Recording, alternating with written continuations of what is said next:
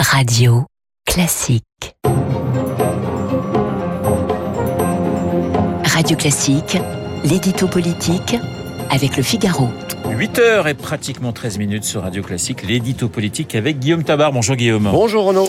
Le non à l'indépendance l'a emporté à 96%. La question de l'appartenance de la Nouvelle-Calédonie à la France est-elle désormais définitivement réglée? Écoutez, elle est institutionnellement et officiellement tranchée, mais politiquement et symboliquement, rien n'est réglé, et ce résultat est même une source d'inquiétude pour l'avenir.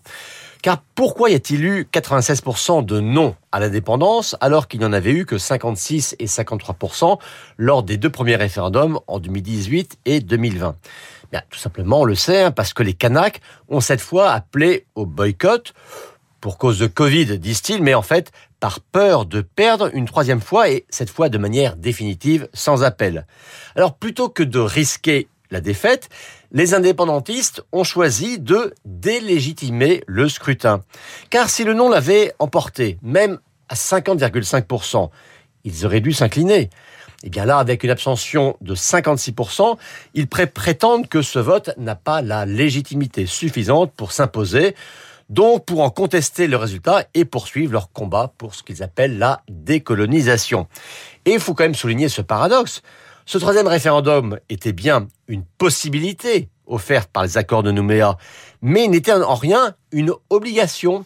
Et ce sont eux, les indépendantistes, qui l'ont réclamé avant finalement de le boycotter. Alors que va-t-il se, se, passer maintenant, Guillaume? Alors ça, le gouvernement n'a cessé de le répéter quel que soit le résultat du référendum, eh bien, les Calédoniens devaient s'atteler à construire le jour d'après.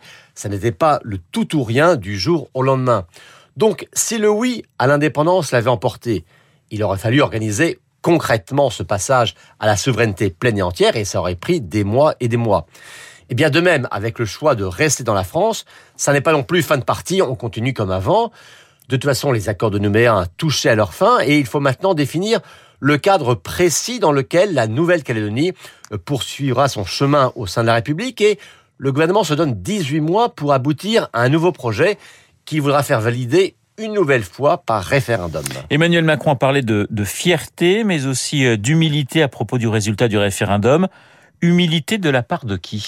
Alors, du côté d'Emmanuel Macron, il parlait d'humilité de la part de l'État, car, bien sûr, la victoire du oui est incontestable et justifie la fierté d'une Nouvelle-Calédonie qui reste dans la France. Mais c'est une fierté sans triomphalisme, car Macron est conscient que le corps électoral, que la société calédonienne reste coupée en deux.